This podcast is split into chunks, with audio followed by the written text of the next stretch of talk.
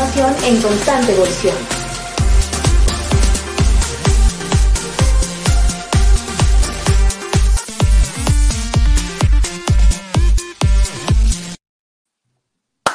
Infotecarios. Ya estamos por acá nuevamente. Un gusto, amigos, estar con todos ustedes. Una nueva edición de Infotecarios Podcast. Mi nombre es Saúl Martínez Equiwa. Me encuentro en la ciudad de Madrid el día de hoy. Y bueno, hoy me acompaña el siempre guapo, carismático, bien peinado Juan Daniel Machín, Mastro Mateo, alias Juantífico en las redes sociales. ¿Qué tal, amigo? ¿Cómo estás? Hola Saúl, aquí Juan Machín, alias Juantífico, saludándoles cordialmente y es un gusto estar con ustedes como siempre en esta terapia bibliotecológica de los sábados. Buenos días, buenas tardes, buenas noches, dependiendo de dónde y cuándo nos estén viendo y si están viendo la grabación. Muchas gracias por su atención. Hoy tenemos como invitada a Claudia Bugueño, así que sin mucho más preámbulo, le preguntamos a nuestra invitada, ¿quién es Claudia Bugueño? Hola, igual, buenos días, buenas tardes, buenas noches. Eh, básicamente me defino como una persona pegada al mundo del libro y lo he hecho desde diferentes lugares. En un inicio fue desde no sé, desde la, los mismas, mis primeras mediadoras que fueron mis hermanas de lectura, luego en la escuela, colegio, eh, tenía un apego especial por los libros y después, bueno, vino mi trabajo como librera en distintas librerías importantes del país y de repente llegué al mundo de la bibliotecología y, y desde ese momento eh, tener esa posibilidad de que el libro llegase a más lugares y de distintas formas fue lo que me ancló eh, un poco en este mundo y vamos trabajando allí aproximadamente ocho años en bibliotecología y en el mundo del libro alrededor de 16 años formalmente. Ajá. Actualmente estoy trabajando eh, para la Biblioteca Pública de la Casa de la Cultura Ecuatoriana eh, he llegado allí hace poquito, seis meses apenas, pero me ha abierto otro, otro lugar de, lo que significa el manejo público de, la lectura, ¿no? Y eso implica otros compromisos, otros entendimientos y también eh, implica otras, otras formas de prepararse y entender cómo, cómo debe llegar el libro a los diferentes sectores y a las diferentes personas. Sí. Eso les puedo decir. Ah, bueno, sí, también hice una maestría en gestión cultural y políticas culturales por la Universidad Andina Simón Bolívar y eso sí, también fue algo muy importante para mí. O sea, me abrió otro, otro esquema, otras posibilidades, otras visiones, otras formas de hacer y como que darle a veces una cierta estructura eh, más metodológica, si queremos, a lo que muchas veces los bibliotecarios o las personas que nos movemos alrededor del mundo de la gestión cultural hacemos de manera empírica. Y, esos, esos conocimientos sí te van ayudando no solo a, registrar lo que haces, sino a, a, estructurarlo de mejor manera y pensarlo desde lo público. Entonces, sí fue también es una, una gran experiencia de los últimos años pero así en, así en concretísimo, lo que soy es un amante de los libros y, de promover libros, eso en definitiva, de la manera que sea. Aprovechando tu experiencia en estos dos roles de bibliotecaria y de librera, eh, ¿cuáles serían esas diferencias que hay en, ambos trabajos a nivel profesional y por qué no a nivel personal, más allá del amor a los libros? ¿Cómo, cómo se siente esa diferencia en estos dos roles?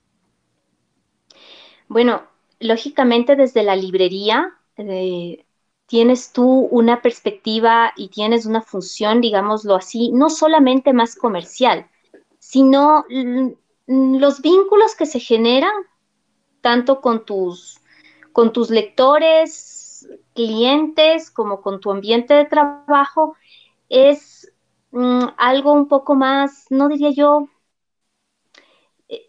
no más cerrado, pero sí implican o tiene que ver con, con, con esta cuestión de, de atravesado esto por una cuestión netamente comercial, ¿no? Pero desde allí también se pueden hacer grandes cosas. De hecho, yo debo confesar que las personas, los amigos que ahora tengo vienen desde el mundo de las librerías, especialmente, ¿no? Se van generando ese tipo de vínculos, pero a, a nivel más interno, con tus compañeros, con tus colaboradores y demás. Pero con los otros lectores no se establecen vínculos muy muy cercanos y fuertes que, vayan consolidándose en el tiempo.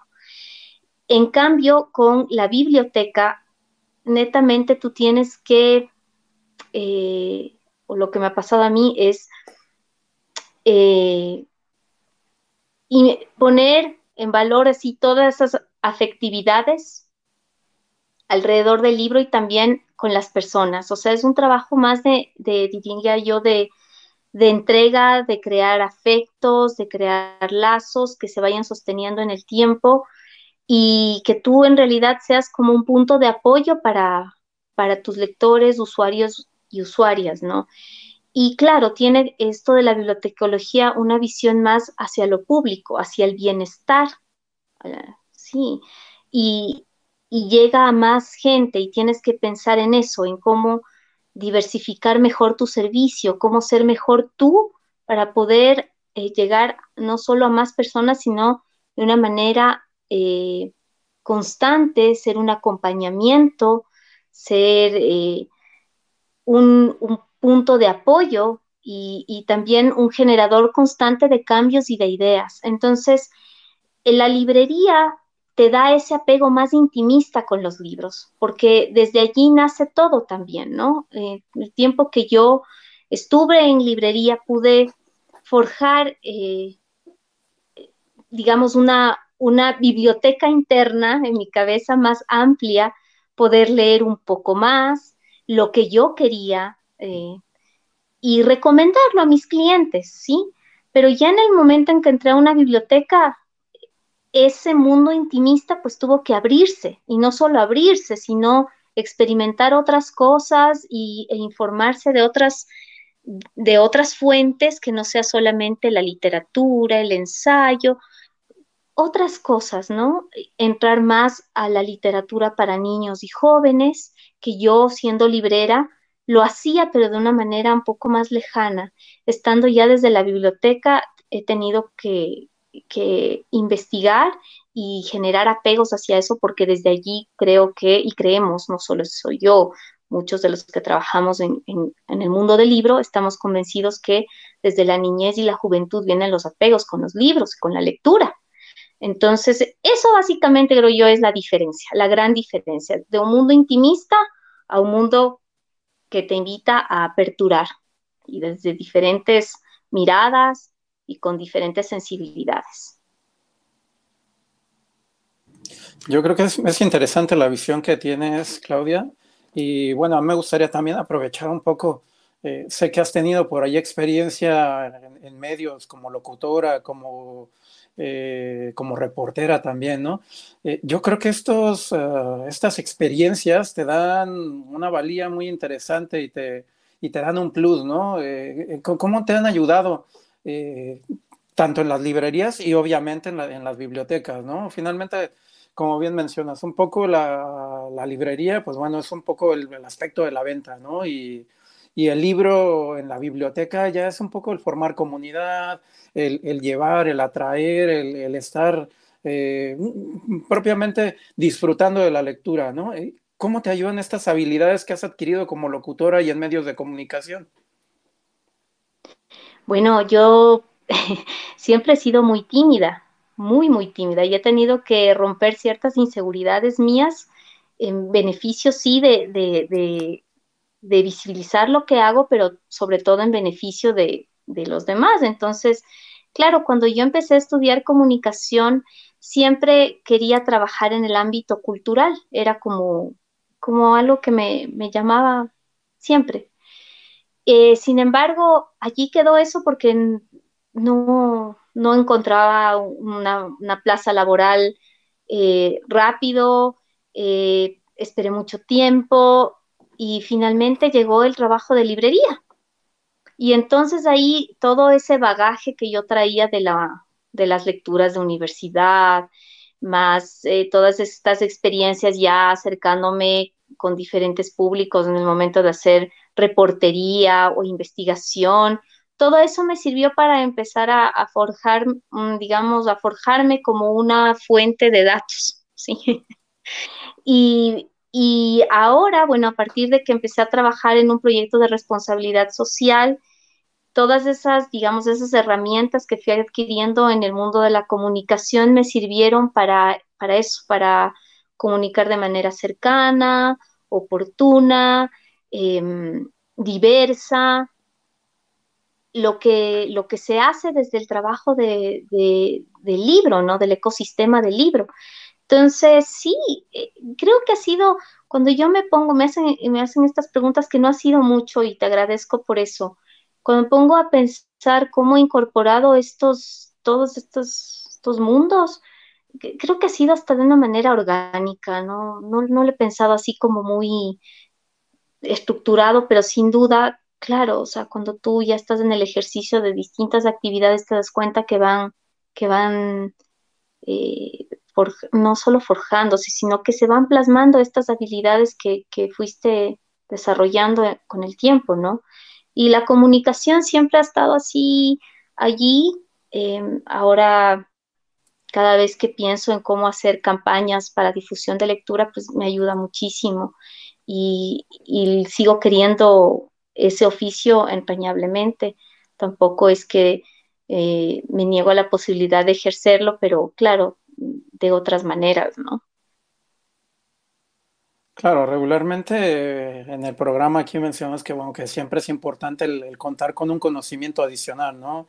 Y eso es integrador, porque al final dentro de bibliotecas vamos a tener diferentes perfiles, diferentes tipos de, profesionales y que, bueno, que al final esto enriquece y hace que, que, las bibliotecas puedan impactar de mejor manera en su público y en términos generales eh, a nivel cultural, ¿no? ¿Tú cómo lo ves? Claro, mira, o sea, últimamente estamos hablando eh, de esto, justamente de, lo cognitivo integral, del conocimiento integral, ¿no? Y también si nos ponemos a pensar, obviamente, eh, las nuevas formas de, no solo de trabajo, sino las nuevas formas de difundir el trabajo, nos han eh, muchas veces llevado contra las redes porque, no sé, tú Juan o Saúl, si es que se imaginaron hace 15 años estar en lo que estamos hoy por hoy y cómo lo estamos difundiendo. No sé si les pasa a ustedes, pero a mí sí. O sea, yo este mundo tan abierto de, una hiperinformación y de tratar de estar en diversos frentes para hacer mejor tu trabajo, ha sido una cosa también súper demandante y compleja, ¿no? Yo me acuerdo y siempre a veces retomo a, este, a estos textos de Byul Chulhan que dice, bueno, en, estos tiempos también eh, te autoexplotas y te sientes realizado, ¿no? que lo estoy llevando un poquito al extremo, pero si te pones a pensar tiene mucho de, razón, porque claro, o sea, ahora eh, tienes que tener una diversificación en tu conocimiento y en la forma en que lo haces, pero eso también implica eh, renunciar a, profundizar en ciertos saberes, en ciertas cosas, porque el tiempo y este mundo mediático demanda de ti estar siempre eh, comunicando lo que estás haciendo. Entonces, es muy bueno, sí, pero demanda otro tipo de, también de sacrificios, no solo sacrificios, sino demanda también otro tipo de, de, entendimiento y, de, cambio de, la manera en que nos gestionamos, gestionamos nuestras instituciones y autogestionamos nuestros trabajos, ¿no? Entonces sí es, es, es, hay mucho, creo yo, que todavía pensar, analizar y en todo esto sigue el trabajo de la promoción lectora, sigue el trabajo de las bibliotecas y, tiene que hacerse. Entonces, em, creo que sí también debemos, eh, no hay que abandonar tampoco em, la capacidad de detenernos a reflexionar un poco más sobre lo que estamos haciendo y para quién y por qué estamos haciendo las cosas. Pero sin duda eh, ya nos subimos a este, a este patín de, de, la promoción de lo que hacemos a través de todos estos medios, de estas redes, y, si no estás allí, simplemente no, no existes, eres mucho menos visible y eso también pone en riesgo eh, muchos espacios de promoción de lectura y bibliotecas. Entonces, hay que hacerlo, hay que hacerlo sin abandonar lo otro que, yo creo que también es súper necesario, que es la investigación, la reflexión, ir construyendo nuevas formas, nuevas metodologías. Sí, son nuevas formas de hacer las cosas y, darle un cierto marco a lo que hoy por hoy eh, está pasando al nivel de, a nivel de todo, pero especialmente a nivel de, bibliotecas, ¿no? En tu currículum aparece como elemento destacado que fuiste ganadora de la cuarta pasantía internacional Iberbibliotecas, las bibliotecas como generadoras de cultura de paz.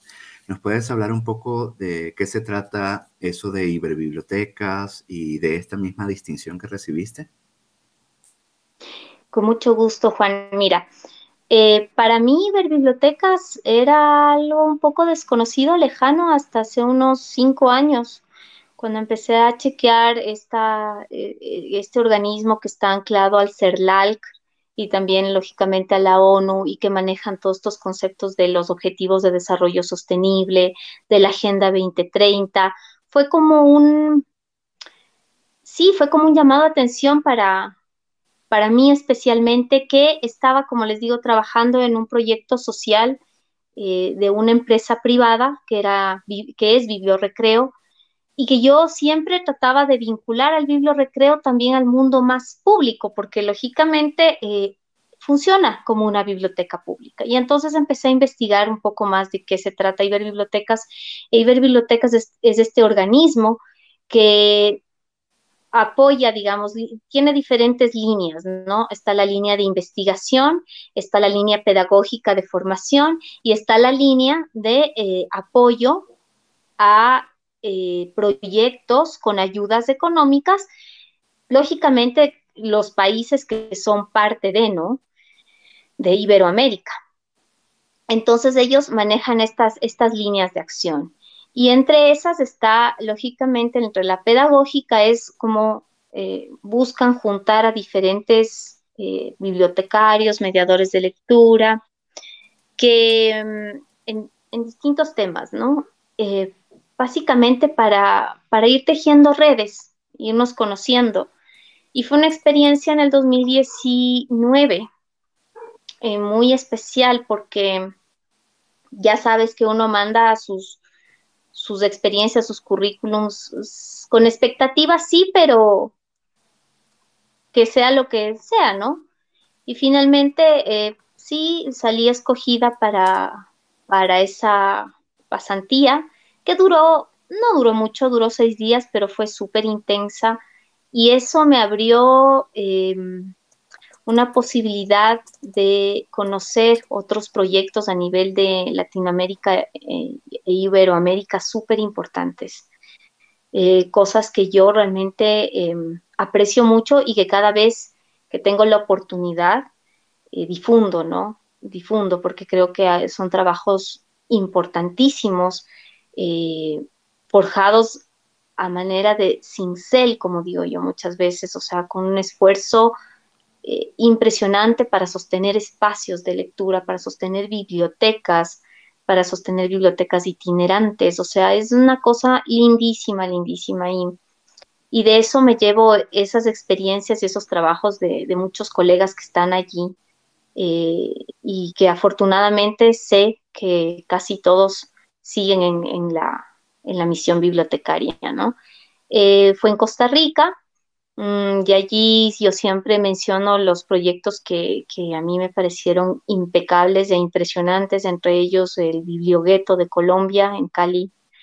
Eh, me encantó eh, el archivo Nómada, Valparaíso, Chile, lo que, hace, lo que hacen desde México en bibliotecas pequeñitas como en Morelos, la Biblioteca 17 de Abril, que lo sostiene Rosy Chavarría. Eh, por ahí también en San Miguel, en México, eh, una biblioteca itinerante, el bibliobús y cómo involucran las culturas urbanas con biblioteca y cómo se convierte la biblioteca en ese lugar seguro para muchos jóvenes. Unas experiencias bellas, bellas. Y la otra persona que viajó conmigo acá es Leonor Bravo, que tiene una, una trayectoria también eh, mm, importantísima, importantísima. Ella ha sido gestora de la Maratón del Cuento, eh, tiene, está, ha formado, ha conformado, ha sido muchas veces cabeza de, una asociación que se llama aquí Girándula, que promueve la lectura en niños, niñas y jóvenes. Entonces, eso, de lo, lo que te llevas de allí son experiencias importantísimas. Cultura de paz, eso ya es otro concepto súper amplio que yo tengo ahí una visión un poco más crítica y punzante, pero digámoslo así, lo que pude, ver en los centros culturales eh, de Costa Rica, eh, en donde están insertas también las bibliotecas, es que procuran convertirse en eso, en esos espacios seguros y de cuidado para comunidades vulnerables. Y eso es siempre, em, eso te habla de que hay un Estado ahí preocupado por, por, esas realidades y te habla también de que hay gente que, que está haciendo trabajo en pro de mejorar la calidad de vida de sus comunidades. Y para mí eso es lo más importante y es lo que he procurado llevarme y, poner en valor en los lugares en donde he trabajado siempre. Ya hablando de los temas de gestión cultural y políticas culturales, ¿cuáles han sido tus experiencias? En gestión cultural, bueno, eso, ¿no? Tratar de, vincular el mundo de lo privado y de lo público, eh, generar siempre unas agendas que estén en concordancia con, las necesidades de, estas comunidades lectoras y también a veces no lectoras. Em, convertir a la biblioteca en esos espacios que estén vinculados con las expectativas y necesidades de tus usuarios y usuarias y, e ir abriendo esos, esos caminos de promoción de lectura por más adverso a veces que sea el panorama en cuanto a política pública, porque justamente estamos hablando con, algunos mediadores de acá del Ecuador, eh, por ejemplo, en el Ecuador, hace unos meses disolvieron el Plan Nacional del Libro y la Lectura, ¿no? Si es que alguna vez hubo un plan como tal. Y, y eso obviamente va a traer algunas consecuencias eh, muy complejas para, para las juventudes, para la niñez. Y es como esas políticas culturales a veces tan frágiles, ¿no? En las que de un paraguaso puedes tal vez deshacer el trabajo que han venido haciendo eh, de manera sostenida y autogestionada a veces muchos promotores de lectura. Entonces, Creo yo que la base eh, en gestión cultural o lo que se demanda ahora en gestión cultural y en lo que también estoy inserta es en hacer absolutamente visible el trabajo de las bibliotecas y también en demandar esas políticas públicas para que eh, la lectura sea un derecho como tal y no solo sea un derecho en papel, sino que se ejerzan esos derechos culturales. Entonces creo que desde allí debe ir la gestión la gestión, la autogestión y también la gestión desde cualquier ámbito en el que estemos, desde lo institucional, desde lo privado, eh, desde lo público, desde una ONG. Eso debe ser como la premisa, ¿no? El acceso al libro, el acceso a los derechos culturales, el acceso a leer lo que quieras leer y a tener la posibilidad de hacerlo en donde quieras hacerlo y que estén abiertos esos espacios y que esos espacios lleguen a los lugares más lejanos en donde no hay oportunidad de, autoformarse porque simplemente no hay los recursos, ¿no? Desde tu perspectiva, eh, creo que tienes toda la razón, la verdad me encanta escucharte y, tener, ese grito combativo, por llamarlo de alguna manera, que creo que eso es lo que hace falta hoy en día. Eh, sumado a esto y desde tu perspectiva, ¿qué acciones concretas podríamos llevar a cabo? Porque me parece que la, eh, la problemática se repite no solamente eh, en el Ecuador, me parece que es la historia de toda Latinoamérica. y más hoy en día, si incorporamos aspectos políticos en los cuales cada vez, políticos y económicos, en los que cada, vez se disminuyen más los presupuestos, se acaba con políticas públicas culturales, sociales, eh, que permiten el acceso a, la lectura y a la cultura. Eh, en, este, en este entorno, eh, incluso hablaré un poco de un, de un, entorno buca por ahí que dicen que es un entorno convulso y difícil de, de trabajar. ¿Tú qué crees que se podría hacer concretamente? Acciones que, que, nos lleven a visibilizar y que nos lleven a, a seguir trabajando, a que, a que quienes nos ven, nos escuchan, eh, tengan un poco eh, un aliciente, pero también tener un poco una idea de hacia dónde dirigirnos. ¿Tú cómo lo ves? ¿Por dónde, por dónde sería uno de múltiples caminos que pudiéramos tener? Eh, sin duda, y estoy convencida que tiene que ser desde la autoorganización. O sea, si tú no te autoorganizas con, con tu círculo más cercano, con quienes comparten las mismas, no solo ideas, sino eh, las mismas dificultades, pues muy difícil es. Entonces, hay que ir conformando estos pequeños colectivos de acción que demanden esto y utilizar los medios que tengamos al alcance. En este caso, eh, estas redes sociales, ¿no? Y nosotros, eh, no sé si ustedes lo saben, pero el 24, o sea, el lunes, eh, se celebra el Día de las Bibliotecas, ¿no?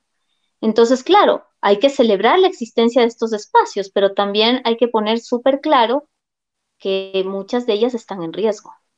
Entonces, sí, es, es un poco difícil y un poco duro, eh, tratar de, incorporar estas dos cosas, porque claro, uno trabaja en biblioteca y se siente afortunado de poder hacerlo y de, estar sostenida o sostenido por, ese trabajo, pero hay muchas otras personas que no.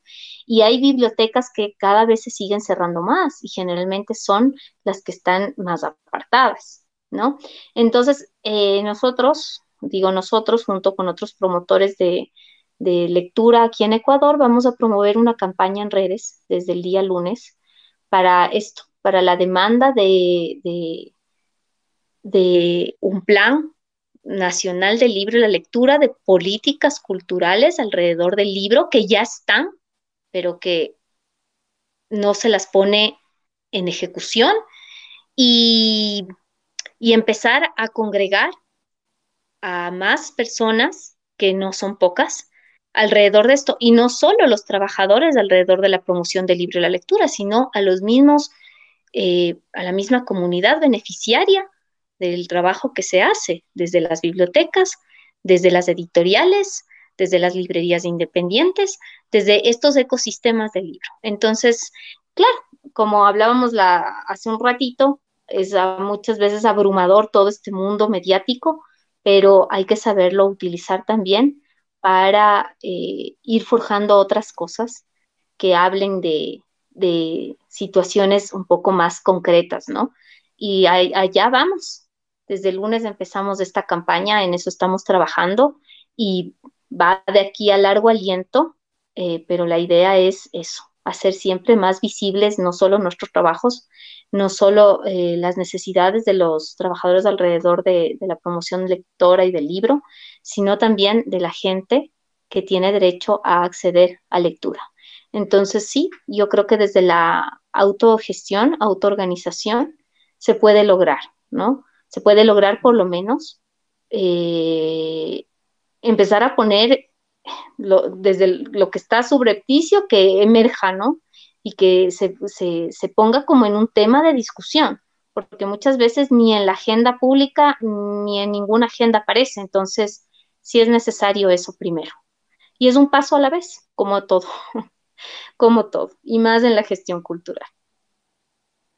Totalmente de acuerdo. De hecho, creo que el 24 también era el día de Twitter, el día de la biblioteca en Twitter, ¿no? Si no mal recuerdo, una campaña que empezó a hacerse por allí eh, con colegas españoles que en algún momento comenzamos, Infotecarios también ha, estado lanzando por ahí tweets tratando de, de colocar como, como, trending topic a la biblioteca. Y bueno, creo que esa, esa, también es otra buena actividad para que quienes nos ven, nos escuchan y si lo escuchan antes del 24, pues bueno, también se pongan por allí a, a comentar, a mencionar a la biblioteca en redes sociales, que también nunca está de más y es una buena, buena iniciativa, ¿no? A recomendar su biblioteca los libros preferidos, su bibliotecario preferido, eh, y por qué no, ¿no? las demandas que tengan hacia la biblioteca, nuevos títulos, eh, nuevas áreas, nuevos espacios, que también creo que eso es interesante, ¿no? Eh, y bueno, en ese sentido de los espacios y, de la gestión cultural y de las políticas, ¿tú, ¿tú, cómo ves el, el, entorno bibliotecario y particularmente en Ecuador, que bueno, para quienes nos ven, nos escuchan, eh, desde diferentes partes de Latinoamérica, pues sería interesante que nos contaras un poco, grosso modo, por ahí, cómo es el, eh, el ámbito de bibliotecas públicas en el Ecuador. Creo que como veníamos hablando, Saúl, es, es, como complejo, como lo que pasa en toda Latinoamérica, ¿no? Pero bueno, aquí eh, en Ecuador me da incluso un poco de pudor decirlo, pero hay que decirlo las bibliotecas públicas no están brindando el servicio de préstamo de libros a domicilio. Imagínate eso. O sea, para otras personas, incluso a nivel latinoamericano, resulta como algo casi inverosímil y lo es, pero esa es la realidad que atraviesa las bibliotecas públicas en Ecuador. ¿Ya? El libro sigue siendo considerado como un bien. Entonces, Obviamente, al ser un bien, si es que tú lo prestas, no regresa, pues se lo cobran al funcionario que lo prestó. ¿Me explico? Todavía no podemos, eh, no podemos cambiar esa realidad en, en nuestra legislación. Entonces, eso ya eh, provoca y genera una barrera entre los usuarios entre los futuros lectores, posibles lectores y lectoras y la biblioteca. ¿No? Eso por un lado. Por otro lado, la escasez de recursos, los recursos precarizados y demás. Pero, pero, pero, y aquí siempre es, eh, eh, porque no se trata tampoco de una eterna queja, ¿no? Hay que buscar las maneras de eh, generar la, la grieta, ¿no? Y por dónde hacer algo. Y desde lo público tienes que también tratar de eh, buscar las posibilidades para lograrlo. No sé, adquirir em, libros bajo la figura tal vez de material didáctico, eh, que es lo que muchas veces hemos hecho, eh, y, y eso para que ese material pueda circular y pueda llegar a los usuarios y usuarias, ¿no? Y también tratar ya de implementar otras cosas en las bibliotecas que vaya, que vaya de la mano con las realidades y las necesidades de, las personas, ¿no? Generar esos espacios de discusión también. Eh, últimamente, y, y, eso he estado hace poco en unas jornadas de capacitación, lo llamamos un laboratorio de educación no formal para bibliotecarios internamente que trabajan para la Casa de la Cultura Ecuatoriana y también para que ellos transmitan esto y cambien un poco el modelo de gestión en sus bibliotecas, ¿no? Y hemos estado hablando, por ejemplo, de los laboratorios sociales en bibliotecas, que es algo muy interesante y súper amplio que va que nos invita a ir mucho más allá de este espacio de biblioteca como, como tal, sino que esta biblioteca se articule con otras cosas, con otras necesidades, con otras demandas y demás, ¿no? Entonces eso ha sido súper importante también y creo que hacia allá vamos. Ahí yo también veo que hay un grupo de, promotores de lectura eh, que están, digamos, empezando en este mundo y que los veo y las veo con muchas ganas de cambiar ciertas realidades y de difundir más eh, el trabajo y no solo eso, sino la importancia de la lectura como generadora de tejido social, como generadora de vínculos, como, como la posibilidad para que la gente se mejore su, su, calidad de vida y también su opción a tener una mejor vida y entonces en eso hemos estado y, Y yo creo que, mm, que hay que seguir golpeando no solo puertas, sino em, atrayendo esas mismas voluntades, esas mismas problemáticas, porque las adolecemos muchos del sector. Y, y, creo que mm, creo que tenemos que dar ese giro del cambio de modelo de gestión por las buenas o por las malas. Espero que no sea por las malas. Yo siempre digo que cuando tú no haces lo que tienes que hacer en la vida, pues la vida se va a encargar de hacerlo por ti. Y en el sector público es igual. O sea, si es que el sector público no se encarga de hacer lo que tiene que hacer por sus comunidades, pues se va, esto se va a venir encima porque la gente está demandando eh, nuevas herramientas para salir adelante y tenemos que estar a la altura de eso. Y si no, estamos destinados a desaparecer. Así de, así de eh, radical yo soy a veces en mis, en mis apreciaciones, pero lo creo, lo creo fuertemente. Totalmente de acuerdo. Al final es un poco un proceso de, evolución y de adaptación, ¿no? Es un poco como la, la, evolución de las especies de Charles Darwin, ¿no? Eh, es un poco por ahí, pero hablando, centrando un poco en, esto que mencionas, eh, me surge un poco la, la pregunta, eh, ¿cómo hacer que quienes estamos inmersos en el área de bibliotecas podamos llegar o ir un poco más hacia el ámbito político y poder promover estos aspectos culturales? ¿Cómo integrarnos? ¿Cómo hacer escuchar la voz? ¿Cómo tratar de eh, de que haya un, proceso de, que sea menos penoso el bibliotecario, de que esté un poco más acercándose a sus respectivos congresos con sus respectivos representantes públicos, eh, promoviendo, tratando de acercar un poco los aspectos legislativos. ¿Tú, ¿Tú cómo lo ves? ¿Por dónde se podría entrar?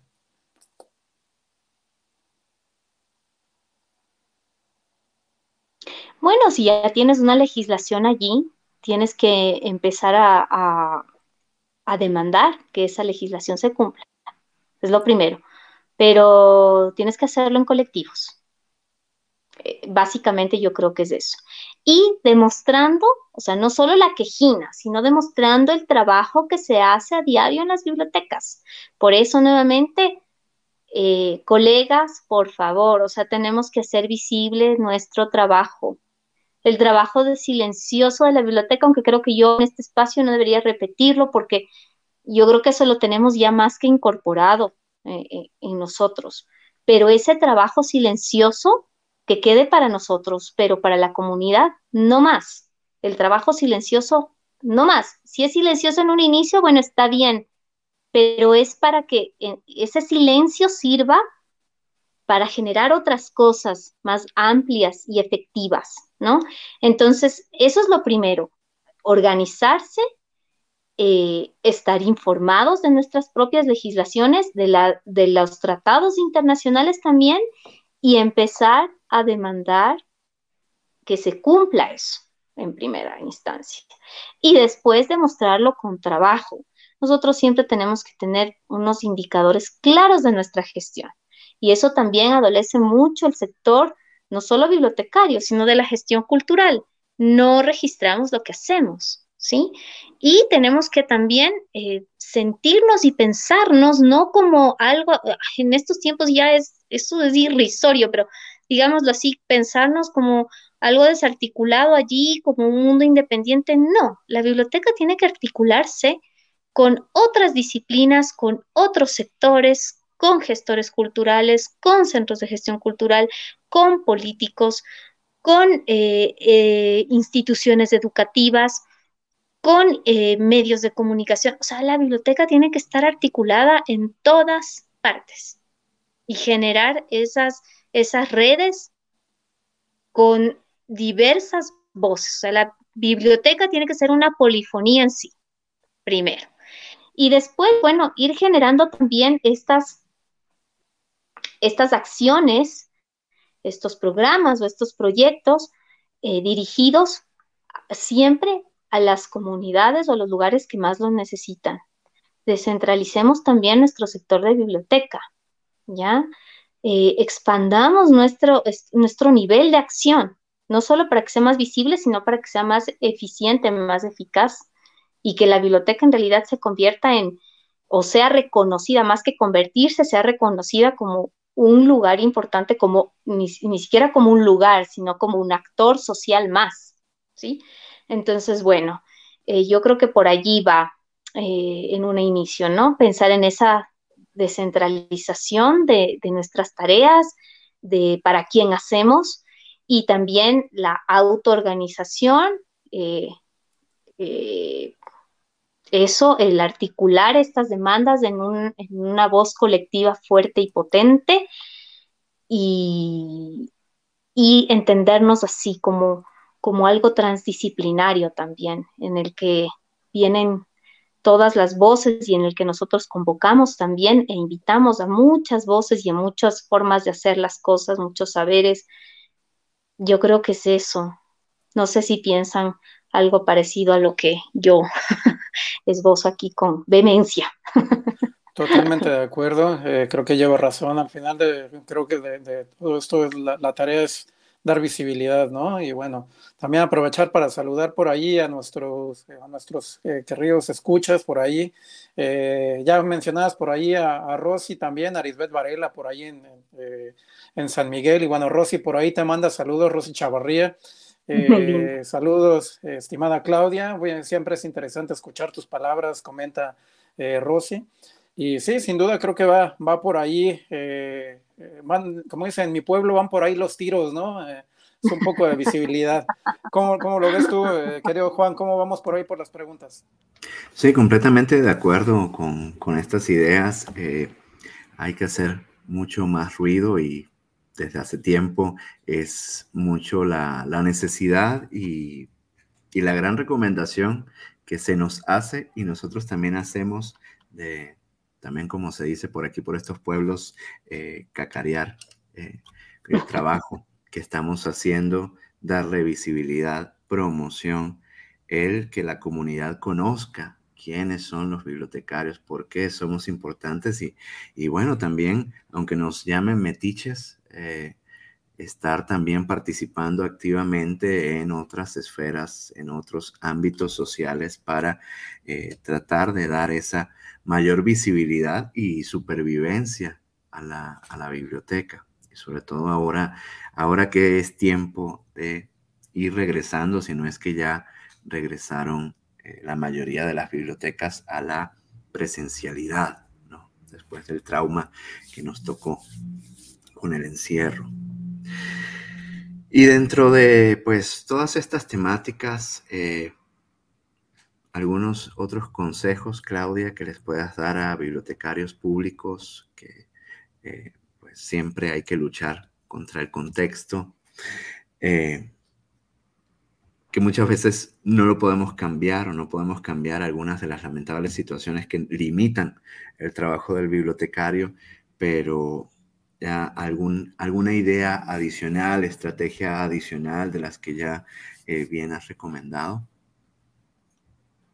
Eh, yo creo que es lo que, les, lo que he dicho es eso, abrirse al mundo, abrirse a las posibilidades de, que tu biblioteca eh, tenga esta transversalidad, ¿no? En diferentes mundos y en diferentes momentos pero también eh, no descuidar el trabajo en territorio, no descuidar el trabajo con tus, con tus, ya tienes unos usuarios ahí fieles, eso hay que cuidarlo mucho. Las bibliotecas también son eso, son esos lugares de cuidados, ¿sí? Eh, a mí me encanta y a veces es repetitivo esto que digo, pero es que yo lo siento así, o sea, de verdad lo siento así. Eh, las bibliotecas son ese lugar donde pasa lo infraordinario, como dice Piaget, lo de todos los días, pero en ese cotidiano se van construyendo eh, realidades y nuevas formas de, hacer y de que la gente sienta que esos espacios transitados son en realidad suyos. Entonces está súper bien y ahí debe seguir trabajando la biblioteca con, e, con, esos, con esos no sé si públicos con esta comunidad. Ven, eso de público también a veces es algo complicado, pero no me voy a meter en eso. y después, eh, buscar estos, eh, estos no lectores o estas, estas generaciones que leen el mundo de otra manera también, ¿sí? Y como les digo, o sea, eso también estamos eh, pensándolo, ha sido algo, digamos que todos los cambios que teníamos pensados que iban a suceder en 20 años, o sea, han sucedido en tres. Es que esta es la realidad, o sea, se nos abocó de una manera impresionante y, a veces hasta abrumadora, pero eh, sí tenemos eh, que reflexionar en qué están demandando esos jóvenes de nosotros ahora. ¿Qué demandan? Eh, espacios de acción, espacios de reflexión, espacios seguros, espacios de eh, donde puedan ejecutarse ciertas ideas que tienen, donde puedan generar ciertas comunidades urbanas. ¿Qué? ¿Qué es lo que demanda? Entonces hay que estar muy abierto a escuchar y a involucrarse con eso por más que eh, muchas veces, porque claro, yo también ya vengo, si bien vengo de una generación intermedia y entonces para mí algunas, algunos contextos son un poco más eh, difíciles de incorporar a cómo yo entendía que se hacen y, y, las cosas y mis necesidades y cómo yo me proyectaba en el mundo. Ahora, lógicamente, todo va cambiando y tienes que estar, tenemos pues que los bibliotecarios estar muy atentos a, eso, ¿no? A temas de género, temas de interseccionalidad, racialización, o sea, es que suenan como cosas súper complicadas y lejanas, pero no, es lo que vivimos todos los días, o sea, es lo que está ahí, ¿sí? Muchas veces gritando por, por, por ser mirado, ¿sí? por ser enunciado y, estamos ahí como, mm, como, como a veces es algo tan, puede parecernos algo tan como difícil de abordar, preferimos como eludirlo, pero no, no va por ahí. O sea, hay que, hay que estar en esas, en esas lógicas, en esas dinámicas, hay que no solo estar, hay que investigarlas, hay que escucharlas y, ahí sí poder estar en esas dinámicas y luego brindarles opciones, eso es súper importante. Entonces, va por allí. Y bueno, también decir que, esto de que las bibliotecas vayan a, territorios es muy importante porque es como la, base, seguir pensando en estos servicios de extensión bibliotecaria, que son como la base de la existencia también de las bibliotecas, ¿no?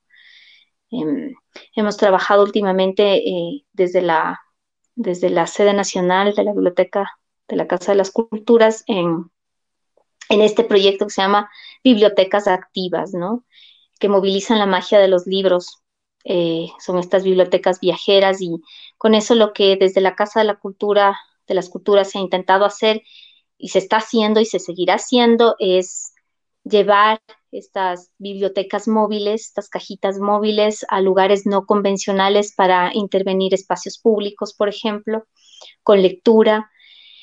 Y, en eso también eh, enrolar a, los colegas bibliotecarios y bibliotecarias que muchas veces no estamos acostumbrados a eso, ¿no? Estamos acostumbrados más a ese trabajo eh, silencioso y un poco más protegido, ¿no? Cuando ya estás interviniendo en espacio público, pues bueno, esas son otras dinámicas, son, son, son otras, otras herramientas, otros artilugios los que hay que utilizar para, para poder sobrevivir y también difundir lectura en esos lugares, ¿no? Pero creo que va por ahí, va, va por llegar a diversidad de lugares y para diversidad de, públicos, ¿no?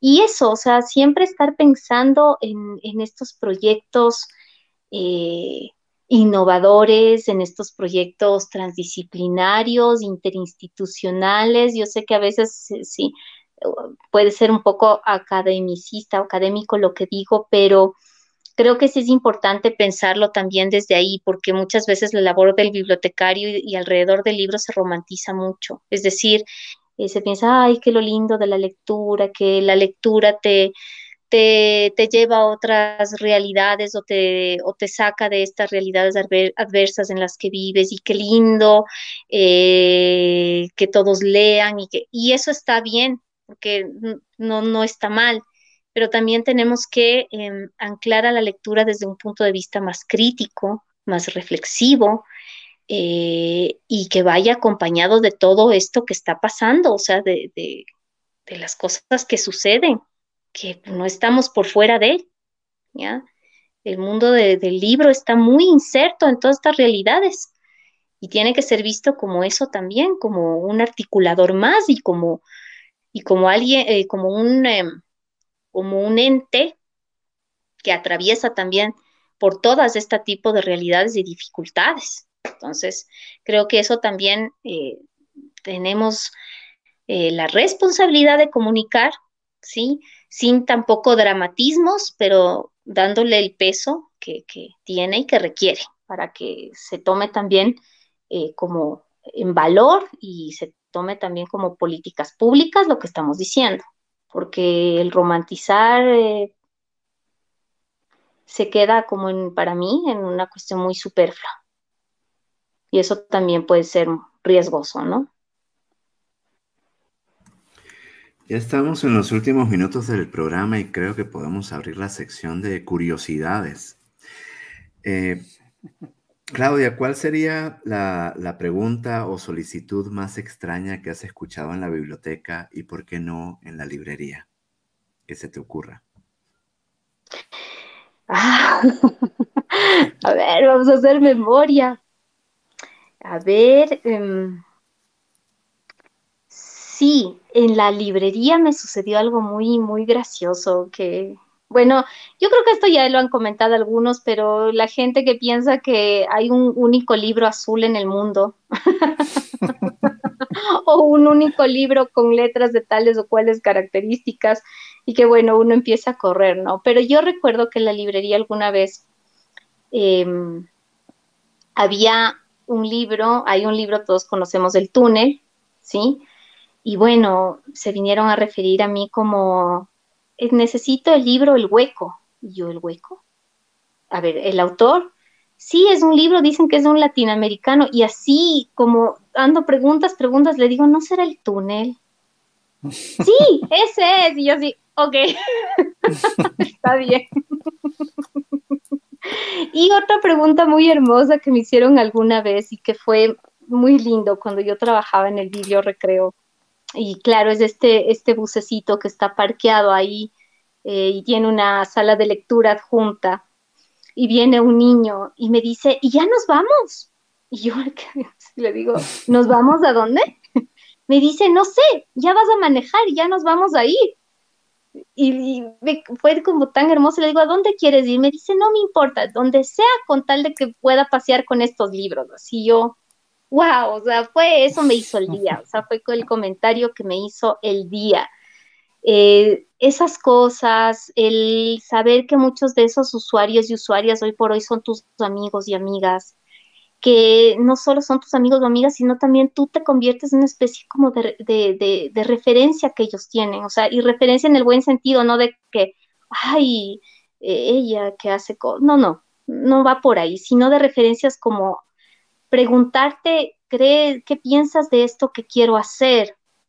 Em, ser esa como especie de, guía, eh, para mí ha sido como súper conmovedor, o sea, y es de las cosas que, que sostienen mucho lo que hago. Me encanta, me encanta eh, tratar de ser eh, una especie como de, de, eso, de guía. Algunos de mis de mis usuarios, usuarios me dicen, ¿por qué no te haces profe? Y, últimamente sí, también digo, bueno, voy a ejercer tal vez la docencia desde lo no formal, pero me gusta eso, o sea, me gusta sentir que puede ser un apoyo para, para, para alguien en algún momento. Y me gusta también pensar que, que la labor que, que haces eh, eh, toca, toca de alguna manera a las personas. Y, y eso creo que es bien importante porque así pasar por la vida sin servirle a alguien, para mí, o sea, no, no, no tendría como mayor sentido, la verdad. eh, me encanta el servicio público, es algo que, que, está, está allí siempre y, y, es lo que me gusta hacer desde el ámbito en el que esté, pero siempre pensar en eso, en, en ser útil para, para alguien más. Y finalmente siempre contamos con esta pregunta de cierre. ¿Cuáles son tus hobbies? Bueno, a mí, como tengo una cabecita tan loca y estresada, me gusta caminar, me gusta mucho correr. Es algo que como que siempre me ha sostenido también. Eh, me gusta escuchar música, eh, me gusta también, lo he dejado, pero quiero retomarlo, me gusta tejer. Y creo que lo que de alguna manera hacemos en el ámbito cultural, me gusta siempre estar viendo qué nuevas películas, qué nuevas obras de teatro hay, eh, estar en eso y claro, no sé si es un hobby, pero comer también me gusta mucho comer. Como, no sé, estar siempre así que comer rico, tratarme bien en ese sentido y decir, bueno, quiero prepararme esto o, quiero ir a comer esto y, pensar de qué está hecho y esas cosas me gustan mucho. Me gusta mucho ir a por ahí a caminar, encontrarme por ahí algún café. Sí, soy adicta al café, ya es como un cliché, pero es la verdad. y, de, vez en cuando sí voy por ahí caminando, si encuentro un lugar bonito, me meto a tomar un café y me encanta hacer ese tipo de circuitos cafeteros también. Eso, esos son mis hobbies. Soy una mujer bien simple, de cosas bien sencillas. Con eso me siento feliz. No necesito más, la verdad. Muy bien, muchísimas gracias Claudia por esta interesante conversación. Muchas gracias a la audiencia por su atención. Saúl, no sé si queda algo en el tintero, alguna pregunta del estribo. No, la verdad es que me he pasado muy divertido el día de hoy, eh, lo he disfrutado bastante, Claudia, muchísimas gracias por tu tiempo, sin lugar a dudas hay muchas cosas eh, que nos has contado, sin lugar a dudas que vale la, la, pena recordar, tenerlas muy en cuenta por allí y bueno, también para quienes nos ven, nos escuchan, eh, recordar por allí que si desean contactar con, con Claudia, por ahí tienen su Facebook, la van a encontrar como Claudia Alexandra Bugueño, también por ahí la la van a encontrar y bueno, también en, en, Instagram, por ahí la pueden encontrar como Claudia Alex BN, también la, la van a encontrar eh, para que le, sigan en redes sociales. Por supuesto, una labor increíble la, que estás haciendo, Claudia. Me encanta ver eh, ese, ese eh, espíritu combativo, como te decía durante, durante la charla.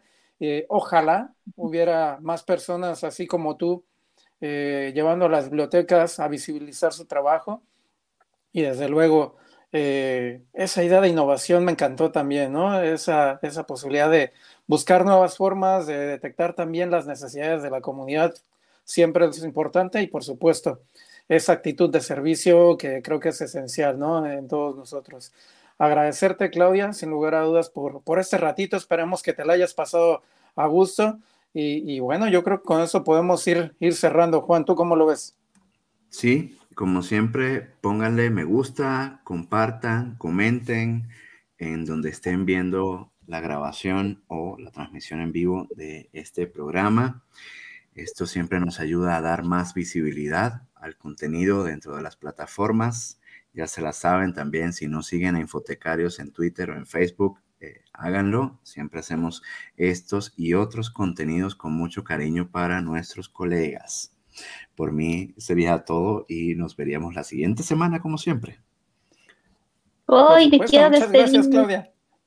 Gracias, gracias, gracias por la invitación. Eh, llegué a ustedes por medio de una colega a la que yo quiero y admiro mucho, que es a Mariana. Mm, Mariana González está por ahí, o si no, no importa, igual le mando un abrazo, mm, muchos cariños, ella para mí es también impecable. Gracias por todo. Eh, y sí, eh, les digo que ese espíritu un poco combativo eh, se va formando con los años también. Antes era un poco más, más suave, más tranquila en ese sentido, pero creo que está bien y así debe ser. Les mando a todos los bibliotecarios y bibliotecarias y a todos quienes trabajan alrededor del mundo del libro un abrazo gigante y aquí seguimos porque larga vida los libros, larga vida las bibliotecas. Así que Un abrazo gigante, cuídense mucho, que la pasen muy, muy bien desde donde estén. Por supuesto, y no se olviden, ¿eh? el 24 por ahí, a estar tuiteando, a estar eh, haciendo menciones por ahí de la biblioteca. Eh, por favor. visibilicemos nuestro, nuestro trabajo, nuestras bibliotecas y por supuesto a los usuarios por allí, compartan sus experiencias, si los han callado muchas veces con el típico cliché que tenemos en biblioteca, si tienen ese libro azul también, que, del cual hablaba Claudia, que es un misterio, por supuesto, hablen de ello en redes sociales, por supuesto, será un gusto leer, verlos por allí, escucharlos en redes sociales. No se olviden, como lo hace nuestro buen amigo Juantífico, hashtag biblioteca por ahí. Y, bueno, creo que con esto podemos ir cerrando. Muchísimas gracias, Claudia. Muchísimas, muchísimas gracias, Juan. Y no nos queda más que decir hasta la siguiente, amigos. Hasta la próxima.